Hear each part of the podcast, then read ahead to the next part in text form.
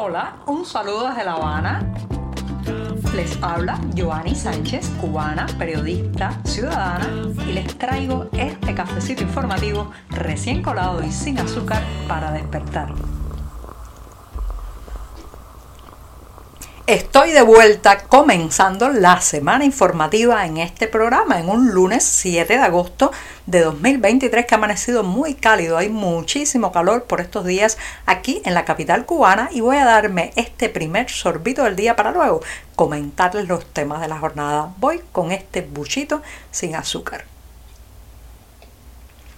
Después de este cafecito informativo les cuento que entre el 1 y hoy 7 de agosto se está conmemorando a nivel internacional la Semana Mundial de la Lactancia. En Cuba no es ajeno el tema y parte de la publicidad que verán por estos días en los medios oficiales está financiada por la Organización Mundial de la Salud y el Fondo de Naciones Unidas para la Infancia, conocido como UNICEF. Pero los datos en esta isla no son nada halagüeños señoras y señores. Por ejemplo, según las estadísticas oficiales de 2019, apenas un 40.9% de las madres cubanas dan de mamar a sus hijos de manera exclusiva durante los primeros seis meses de vida. Esto es un porcentaje 40.9 que se queda por debajo de la media de la región latinoamericana que es de un 43% y también de la tendencia mundial que alcanza el 48%. ¿Qué está pasando en Cuba que muchas madres no dan de lactar a sus hijos en esos primeros seis meses de vida de manera exclusiva. Creo que hay muchos elementos, pero fundamentalmente está golpeando bastante la nutrición. Muchas de estas madres, que además son muy jóvenes o adolescentes, no cuentan, señoras y señores, con la alimentación balanceada y completa que se requiere también para emprender la lactancia, en este caso con los niños pequeños. Y también hay que decir que durante muchos años el discurso oficial fue absolutamente contrario a esto que se promueve ahora desde los medios nacionales. Recuerdo, por ejemplo, cuando yo nací, se impulsaba a las mujeres a que se integraran cuanto antes al trabajo después de haber parido un bebé y los niños iban al círculo infantil con apenas 45 días de nacido. Por eso, desde, reitero, las instituciones oficiales se promovía cortar la lactancia cuanto antes para que la mujer se pudiera integrar a las labores productivas, militares y de otro tipo. ¿Sí? En aquel entonces era raro eh, ver a una madre que amamantaba a sus hijos por largo tiempo, incluso se le veía como una costumbre pequeño burguesa, como alguien que no era revolucionario porque eh, pues se quedaba en casa amamantando a un bebé en lugar de integrarse a las labores que en aquel entonces se decía que daba la revolución a estas féminas. increíble cómo han cambiado los tiempos y el discurso, pero lo cierto es que esos cambios de palabras, de consignas, esos pues, cambios en los medios oficiales no han logrado calar suficiente en muchas mujeres que todavía se han formado a través de sus madres y sus abuelas con aquellas maneras que se promovían en los años 70 y en los 80. Por tanto, este indicador bajo de lactancia materna exclusiva en los primeros seis meses de apenas un 40.9% de las mujeres es parte también de esas oscilaciones de las políticas estatales en Cuba. No hay que asombrarse y sobre todo hay que hablar también de la incidencia que tiene en este bajo número el tema de los alimentos, de la comida, del acceso a nutrientes para esas madres. Así que sí, el número es bajo y no parece que vaya a haber a partir de la publicidad una concientización para subirlo. Hace falta mucho más, hace falta darle a las mujeres cubanas una vida digna para que puedan también dar una lactancia digna a sus hijos.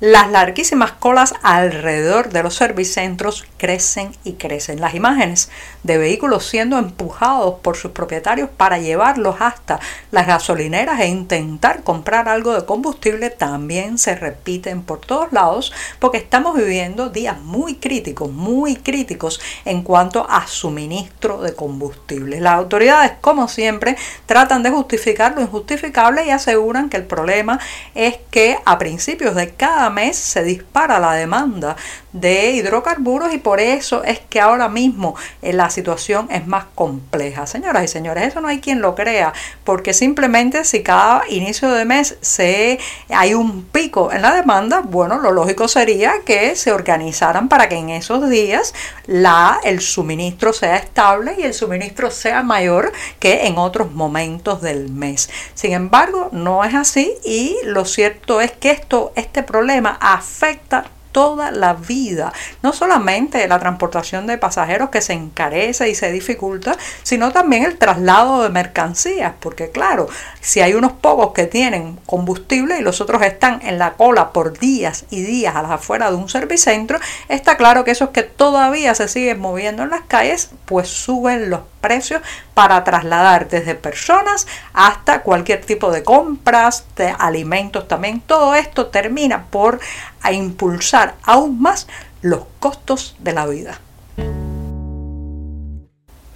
La escasez de dinero en efectivo sigue golpeando duramente el día a día de los cubanos. Estamos ante un problema que yo catalogo de inédito. Nosotros hemos vivido en una permanente crisis y creo que hay muchas dificultades que se han hecho crónicas en la vida de los cubanos, como los apagones, los problemas del transporte, las oscilaciones en el suministro de combustible que hablaba hace unos minutos. Pero esto de que no haya papel moneda, de que el circulante no sea suficiente para la demanda de dinero en efectivo, yo creo que esto es inédito y puede generar también situaciones, reacciones populares inéditas.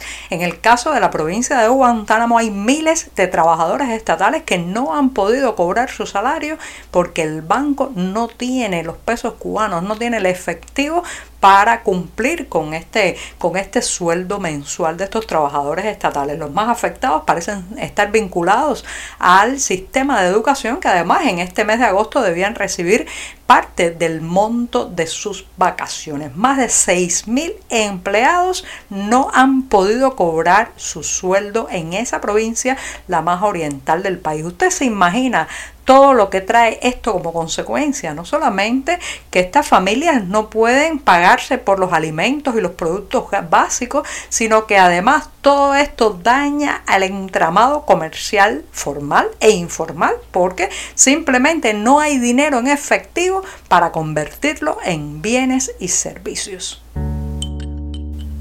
Y pongo punto final a este programa del lunes recordándoles que hasta el próximo 13 de agosto tendrán la oportunidad aquellos que están por la ciudad de Miami, Estados Unidos, de disfrutar de la obra Exilios del dramaturgo cubano Gerandi Fleites, pero esta vez bajo la dirección de Dani Nieves. Se trata de una puesta en escena que refleja el dolor del exilio a través de pues la historia de Evaristo. Evaristo es un hombre que tiene que salir de la isla en 1980 durante el éxodo de Mariel y después se plantea regresar, reencontrarse con la familia que dejó a este lado. Fíjense el drama de tantas y tanta gente que ha pasado por esa situación, bueno, pues está reflejado en esta obra Exilios que reitero, pueden disfrutarla en los escenarios de Miami. Los detalles del lugar y los horarios, como siempre, los pueden encontrar en la cartelera del diario digital 14 y medio. ahora sí, me despido hasta mañana martes. Muchas gracias. Por hoy es todo. Te espero mañana a la misma hora. Síguenos en 14medio.com. También estamos en Facebook, Twitter, Instagram y en tu WhatsApp. No olvides, claro está, compartir nuestro cafecito informativo con tus amigos.